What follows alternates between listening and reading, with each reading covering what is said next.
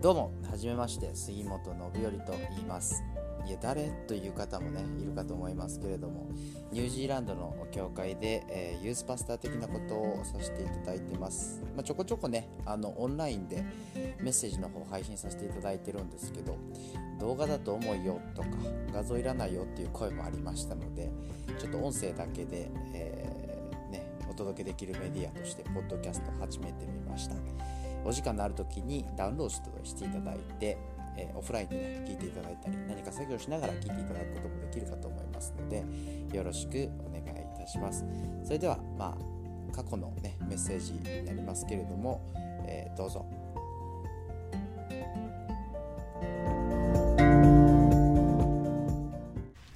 はい、えー、先週から始まりました吉脇シリーズ。えー、今週は第2章ということでやっていきたいと思います。えー、まあ少し復習にはなるんですがあ、イスラエルがですね、エジプトから出て、出エジプトして、でまあ、40年間荒野をこうさまよって、やっとたどり着いたのがこの約束の地、プロミスランドだったわけですよね。で、これからまあそのヨルダン川を渡って、この約束の土地を勝ち取っていくんだ。ね、ヨシュアの新しいリーダーのもと勝ち取っていくんだっていうのがまあ一緒でした。で、えー、このヨルダン川を渡って最初に勝ち取らなければいけない町が、えー、この城壁に囲まれたエリコという場所だったんですね。町だったんです。で、まあ今日はそのお話になっていくんですけれども、えー、じゃあ主人公は誰なのかというと、実はこの2章は主人公はヨシュアではないんですね。えー、ヨシュアではなくて、えー、ラハブという、まあ、エリコの、つまり敵国の、しかも遊女、まあ、平たく言ったら売春婦、えー、ラハブさんが主人公だと。かなり異色のですね、キャラクターになってきますので、なぜ彼女がこのお話の主人公だのかということをですね、えー、気にかけながら皆さん、あ 聞いていただければと思いますけれども、えー、まず、えストーリー、ざっくり追っていきたいと思います。2章全体が一塊なので、これ全部読むとですね、もう眠くなってしまうと思いますので、えー、私の方でちょっとかいつまんでですね、ストーリーを追っていきたいと思いますが、えー、まず、吉田さん、じゃあこのね、えー、城壁で囲まれた町エリコをどのようにして攻め落としたのかなということでですね、情報が必要だということです。二人、スパイを解き放ちます。ちょっと調べてこいっていうことですね。はっと分かりましたって言って、さーっと走って、こう、侵入するんですね。まあ、で、侵入成功しました。で、まあ、スパイ活動するにも拠点が必要だということで、どこに泊まろうかなということを考えたんですけども、まあ、それで落ち着いた場所が、このラハブ、遊女ラハブの宿。でそれがどういう宿だったのか、ちょっといかがわしい宿だったのかわかりませんけれども、とにかく誰にも怪しまれず秘密裏に出入りできるところだったようです。で、まあ、侵入に成功しました。ね、落ち着きました。ですけども、すぐにですね、これすぐにエリコの王に、えー、それがバレてしまう。敵国のね。王様スパイが入ったようですということで、えー、まあ、捜索に兵士がこうバーッと出されてます。ね、探してこいということで、でえー、まあその兵士がこう捜索してる中で、どうやら、ラハブという遊女のところの宿に、彼らはそのスパイが泊まってるらしいですよっていうことが、情報として入ってきます。で、まあその追っ手の手がこう迫ってくるわけですね。で、それを察知したラハブさんは、その二人のスパイをこう読んでですね、いや、実は追っ手が来てるらしいですと。このままではちょっと、あの、捕まってしまいます。ですので、えー、ちょっとこの間だけですね、あのー、屋上の方に隠れておいてくださいということで、2人屋上の方にあって、そうこうしてるうちに、こう、扉がどんどんどんどんとなるんですね。カチャって開けるとやっぱ兵士がいてですね、いや、イスラエルのスパイがだな、この中に入ったということを聞いている。うその二人の男が来ただろう。そいつらを引き渡せ。い。や、ラハブさんあ、うん、確かにあの、そういった方たち来られたかもしれません。でも、私はその、彼らが、あまさかイスラエルのスパイだったなどということは、あわかりませんでしたので、っていうことですね、えー、います。まあまあまあ、わかった。まあ、もういい、もういい。とにかく、そいつらを引き渡したらお前は責めないからということで、えー、言うんですけれども、ラハブさんですね。まああの、その方たち来られたんですけれども、ちょうどですね、あの、兵士様たちが来られる前に、あの、もう出て行かれました。惜しかったですね。もう少しだったんですけれども。まあでも、今、出て行って探しに行かれたら、これは追いつくんじゃないですか。もう、本当にすぐ、すぐさっきのことだったんで、ということで。で、まあ、それをですね、あの、兵士たちも、あ、そう？そうなの？ということで 信じて、バーっとこう追いかけていくという、ちょっと、あの、すごいアホな展開なんですけども、あの、追いかけていきます。で、まあ、あの、実際は屋上の方に隠れてますので、この無事やり過ごすというようなことがあってですね、まあ、あとはこう、だんだん日が暮れて、真っ暗になった後も誰も見ていないのを確認してですね、ラハブは、屋上まで行って、もう大丈夫です。ということで、えまあ、彼らを、え逃がすんですね。で、どうやって逃がすかというと、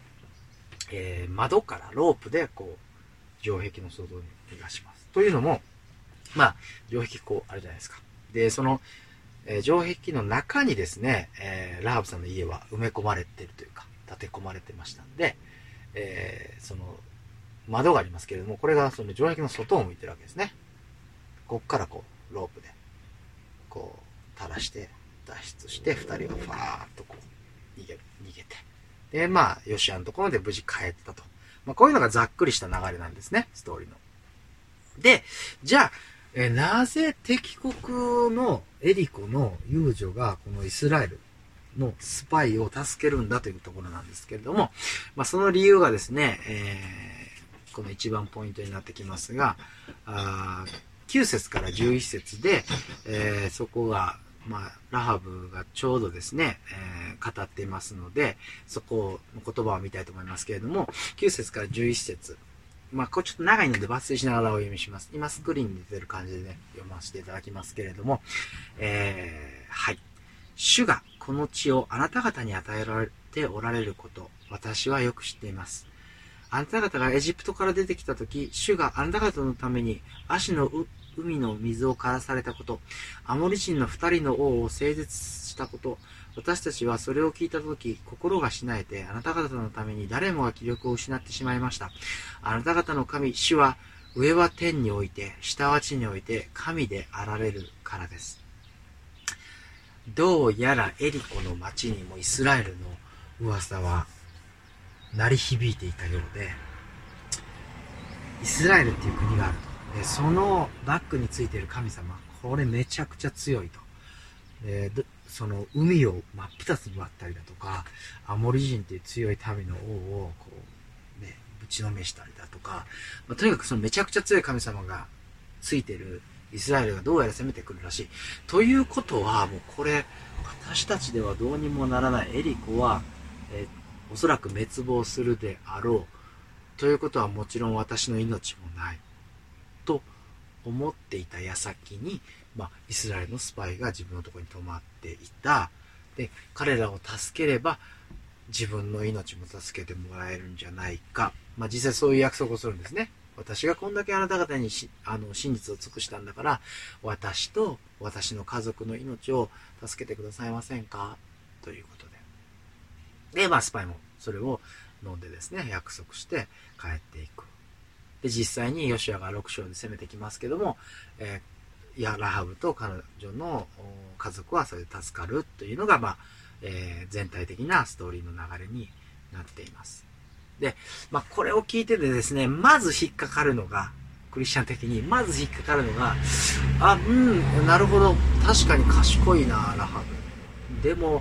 てことは嘘ついてますよね、っていう。その、ね、兵士が来た時に、いや、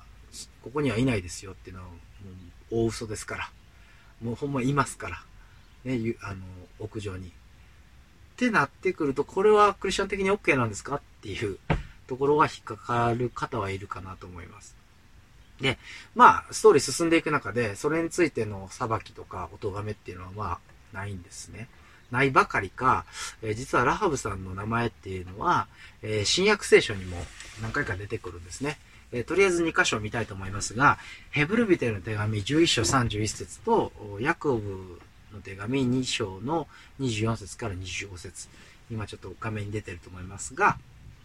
えー信仰によって遊女ラハブは、えー偵察に来た人たちを受け入れたであったりとか、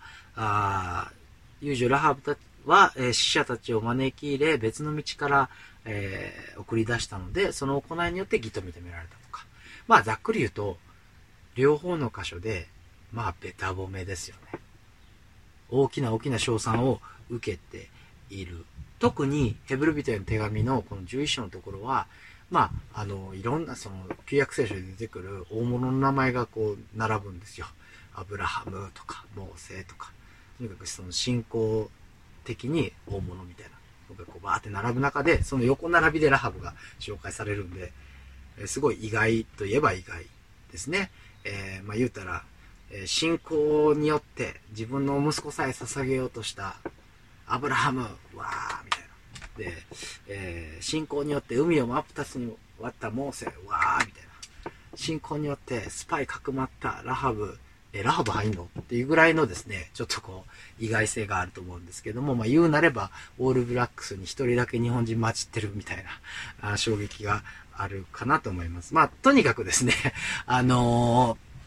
彼女の行いっていうのは、その聖書を通して、まあ、素晴らしいものとされている。もちろんその、えー確かに嘘をついたということ自体がですね、え素晴らしいとされているわけではない。けれども、えーそれは書いてないですけども、一部あるのかなって思うんですね。もちろん、基本的に嘘なんてつくべきではないし、これに関しては、その、進学者の間でもかなり意見が割れてますんで、まあ、あえて、あの、掘り下げていきませんけれども、まあ、その嘘をついたっていうこと自体よりですね、それ、その根底にある思い、なぜ嘘をついたのかというところがポイントなのかなと思うんですね。うん、というのも、世界第二次大戦、ナチスがユダヤ人を迫害して、そして、まあ、捕まえてですね、強制収容所というところに連れて行って、散々な、えー虐待をしてですね、そして多くの方が亡くなられたっていう、そういう現実がある中で、そのユダヤ人たちを、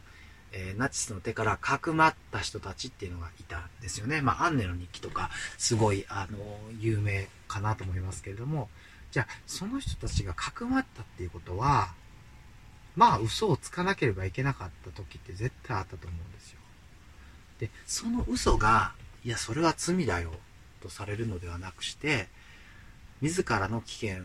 それはバレたら逆に捕まりますから、犯しても、え正しいことをしたというふうに称賛されるべきだとすれば、どうなのか。まあ、ラハーブがそれに当てはまるのか、えどういう場合だったら嘘は OK で、どういう場合だったら嘘は NG なのかっていうことはちょっと言えないですし、うーまあ、個人的にはその、その都度祈って精霊の導きを、えー得るっていうことしかないのかなと思います。まあ、いずれにしろですね、今日注目したいのは、その嘘かどうかというより、ラハブがなぜそこまで称賛されたのかということですね。ラハブは、まあ、確かに嘘をつきました。でもそれは自分を守る嘘ではなかったわけで、スパイを助けるための嘘。なんなら自分の命を危険に侵すものだった、晒すものだった。もちろんね、その、最終的には、イスラエルが攻め込まれた時に自分を助けてください。自分の命を助けてくださいっていう、まあ自分を守るためだったって言われればそれまでですけど、裏を返せば、えー彼女の素晴らしかったとはまさにそこで、自分の命を救うために、恐れるべき相手を間違わなかったということだと思うんですね。ラハブは何を恐れたのか、9節から11節先ほどお読みしました。彼女は主を恐れた。彼女は別に、ね、聖書を知ってたわけじゃないし、なんならイスラエル人じゃないですから、立法も知らないです。ね、そんないっぱい知識があったわけではないけども、彼女は主が何をなさったかということを聞いて、シンプルに聞いて、それで、あ、この方こそ恐れるべき方、この方こそ私の命を握っておられる方なんだということを悟ったわけですよね。だからこそ、己の命を懸けて、スパイをかくまった。もちろんだってバレたら反逆罪で彼女死刑ですから。目に見える王エリコの王ではなく主を恐れた。それがラハブの行動だったわけですよね。じゃあじゃあ私は一体何を恐れているんだろうかっていうことをやっぱり思う。ね、自分の人生は自分の命は何によって握られているんだろうかっていうことをやっぱり思うますよね。でもさすがにちょっとコロナの話題お腹いっぱいですっていう方いらっしゃると思うんで、死を恐れ、死だけを恐れてコロナを恐れるなっていうことは、まあ、あえてあんまり言いたくはないんですけれども、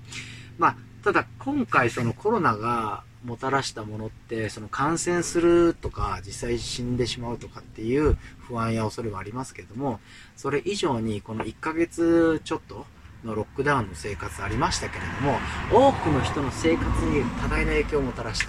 で最も一つ最も大きな影響の一つとしてやっぱり経済っていうのがあるのかなと思いますよね。コロナのせいで仕事が減ってしまった。なんなら仕事が止まってしまった。でもちろん収益が下がって、えー、結果的に給料が下がって、なんなら人を切らなければいけないかもしれない。ということは私もクビになるかもしれない。ということはこの後の生活一体どうなるんだろうか。これは本当にリアルで深刻な問題だなと思います。けれども、同時に、はたと気づけば自分が本当に恐れていたのは仕事をそしてお金を失うこと。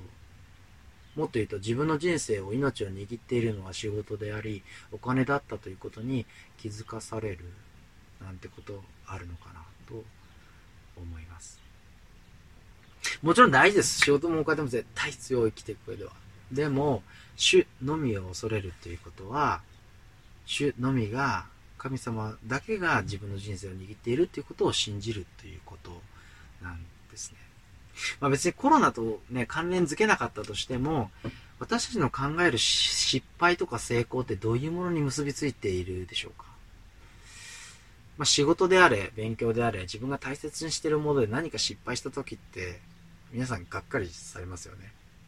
まあ誰でもそうだと思います。で、がっかりするの、そのがっかりする思いと、あ、自分は神様に従わなかった。自分は神様に対して罪を犯してしまったというがっかり。これどっちの方が重いですか？どっちの方が自分にとって大きいですか？成功もそうですね。なんかこう、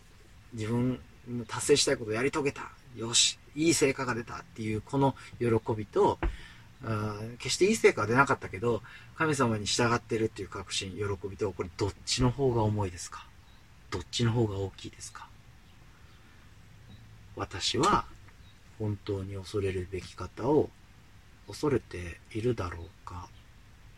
それとも目に見えるこの世の王たちに頭を下げているのだろうか。仕事やお金や生活の自由や生活の安定や何かを達成するということに対して忠義を尽くして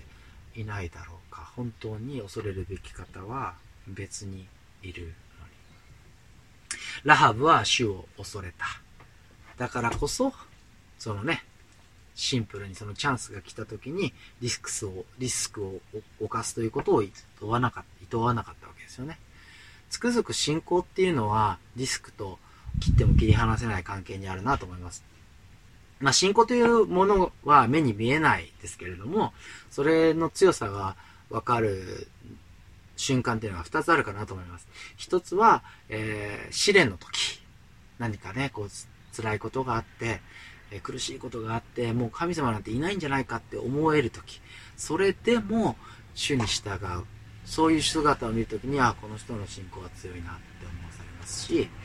えー、2つ目は、神様に従うために人がリスクを冒す。あるいは代償を払うとき、そのリスクの大きさによって、その人がどれだけ強く死を信頼しているかということが分かりますよね。ラハブは死を恐れて自分の命をかけて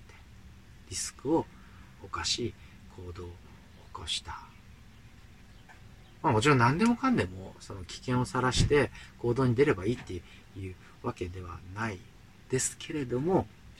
主が示しを与え、導かれるところにリスクはやっぱりつきもので、え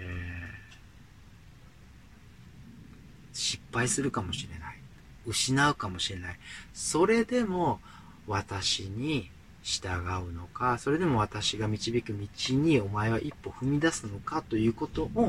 やっぱり問われている。その問いに私の人生はどのように答えるのか。ラハブの答えはイエスだったわけですよね。はい。従いますと。さて、じゃあ、じゃあ、ラハブさんのしたことってめちゃくちゃ大きなことだったのかっていうと、まあそうでもない。何かこう革命軍を率いて戦ったわけでもなし何か大きな奇跡を行ったわけでもなし、え、ラハブはただスパイをかくまった。でもっと言うとですよ。これ確かにそれによってラハブあスパイは助かるわけですけれども彼らが持ち帰った情報って何だったと思います？24節に書いてますけどもエリコの住民は恐れをののいています主は私たちにこの地を渡されましただけまあ書いてあるのはねだけなんですよ。それ大した情報かというね、うん、使える情報なのかっていうことをまず思いますし、まあ、でもそれによって士気が高まった。それによってイスラエルは勇敢に立ち、戦うことができたのかもしれませんが、じゃあどうやってヨシアは実際にエリコを攻め落としたかというと、これまあ後で出てきますが、その城壁の周りをですね、こうぐるぐるぐるぐる回って、最後、ラッパーを吹いてですね、これまあ、神様に言われた通りにするんですけど、ラッパーを吹くと城壁がガラッと落ちて、で、まあ攻め込んで圧勝ですよ。ということは、情報関係なくないですかって。ね。スパイが持ってきた情報関係なくないですかっていうことを、やっぱ思います。で、まあそれをこうずっと突き詰めて考えていくときに、じゃあラハブがもたらした結果っていうのはそんなになんか、えー、むちゃくちゃ大きな功績だったわけではないんですよね。とすると、大事だったのは、直接的な結果ではなくして、彼女の心の真ん中に死を恐れる思いがあったということ。そしてそれをもとにアクションを起こした。これが全てだったのかなと思います。そしてそういう心を、アクションを神様は大事にされます。大事にされる。ラハブとその家族は結果的に救われて、そしてその後イスラエルと共に生活を共にしていきます。で、え、その後どうなったかというと、え、もう一回だけですね、あの新約聖書にラハブの名前が登場するんですね。えー、マタイの福音書一章五節ですけれども、えー、ここですね、えー、ちょっと画面出てると思いますが、ラハブによってボアズが生まれ、ね、何々によって何々が生まれ、これはどんどん続いているわけです。で、続いて続いてダビデが生まれ、続いて続いて続いてイエス様が生まれ、つまりそのイエス様の系図ですね。ここの中にラハブの名前が出てくる。あのイスラエルの民でさえなく、そして当時、遊女という蔑まれる身分にあってなお、えー、ここに加えられるっていうね、こんな名誉なことはない。だってイス、イエス様のおばあちゃんのおばあちゃんのおばあちゃんのって遡っていったら自分の名前あるわけですから、それこ、それほどにラハブが起こしたアクションには、神様としては、ね、意味があったということですよね。なぜそもそもじゃあスパイを、えー、ヨシアが送り込むことを主は許されたんでしょうか？だって、スパイが持ってきた情報ってあんま意味がなかったわけですからとすれば、うーもちろんラハブがかくまってスパイを救った。けれども、裏を返せば、このスパイを送ることによって、神様がラハブを助け出したというは言えないだろうか。まあもちろんそれ書いてないんで、誰にもわかんないですけど、わかんないですけど、もしそうだとすれば、主はご自身を神様のみを恐れ、リスクを厭わず従う人たちというのを大事にされているし、えー、そういう人たちを探探して求めておられる。そしてそれは目先の結果よりはるかに大事なことだということですね。え先日 Facebook で友人がある動画をシェアしてまして、まあそれがすごい印象的だったので、えーまあ内容をちょっと今日シェアしたいなと思いますけれども、うーサマリタン・パースというですね、えークリスチャンの支援団体の、えー動画でした。で、まあこの団体、すごい歴史のある団体なんですけど、いろんなボランティアっていうか、支援をしていまして、えー日本では東日本大震災かな、えーその時から活動しているようです。で、今、じゃあ彼らは何をしているのか。えーニューヨークのですね、セントラルパークという大きな公園がありますが、ここにテントを設置して、ベッドを設置して、えまあ、テントの病院みたいなものを作ってですね、えーコロナの患者の方、重症化された方をケアする、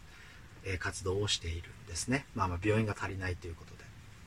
で。で、まあ24時間体制で、えーその患者さんたちをケアされている看護師さんとお医者様といらっしゃって、その方たちのインタビューだったんですけども、まあ、あの、24時間体制ですので、もちろん、えー夜も、ナイトシフトもあります。で、ナイトシフトをされている方の看護師かな？のインタビューです。で、ちょっと書き起こしましたので、本当はね、あの動画をバッと見せたかったんですけど、ちょっと YouTube で見るとラグがあるので、えー抜粋してお読みしたいと思いますが、えーこれ、看護師のインタビューですね。夜になると患者さんたちはテントの中で不安や恐怖で押しつぶされそうになります。家族さえ近づくことができない中、コロナの影響でですね、えー患者さんは孤独と戦わなければなりません。もちろん、その中でお一人で亡くなっていかれる方もいます。そんな彼らの家族として、私たち看護師が寄り添う。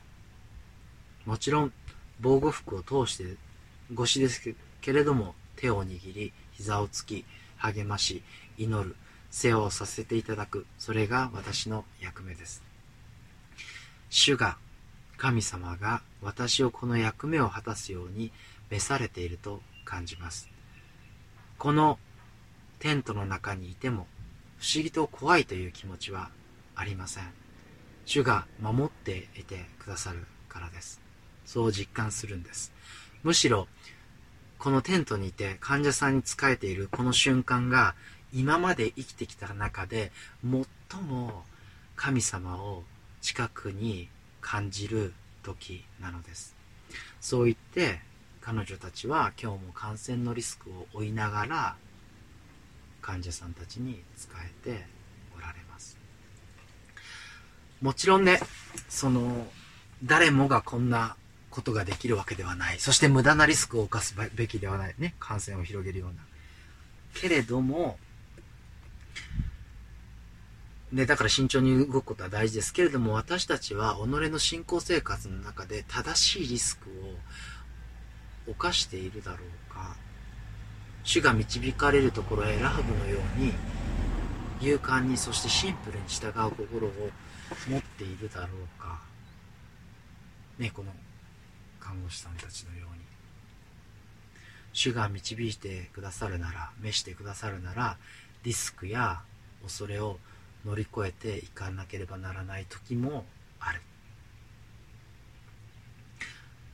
インタビューの中で言われてましたね。今一番神様を近くに感じるですと。私たちも小さい一歩でも、ね、神様はどのように何をするように示されているでしょうか？それに臆病に何かに臆病になって神様が示されていることに一歩踏み出せていないかもしれないですよねどうかラハブのように勇敢に一歩を踏み出す心を、えー持ちたいと私個人的にも思いますし教会としてもどのようなことができるのか祈り求めつつ歩んでいきたいと思います。皆さんはどのような示しを受けているでしょうか？リスクを冒すことも時には必要だと神様はおっしゃっているのかもしれません。お祈りします。神様、えー今、えーこのようなあ状況にあって世界各地で多くの方があ、まあ、医療関係の方特にですね使えててくださっていること本当に感謝します。私たちも個人個人でできることは限られていますしまたもちろんコロナだけではなくして様々な生活の面であなたが、え、こうしこうするように、え、この道に歩むようにと示されていることがあると思います。そこに、えー、いろんな恐れや不安から一歩踏み出せていないそういう方もいらっしゃるかと思います。どうか私たちに勇気をください。シンプルにあなただけを恐れて他のものを恐れることなくえ踏み出すそういう信仰を与えてくださいますように助けてください。感謝してイエス・キリストの皆によってお祈りします。アーメン。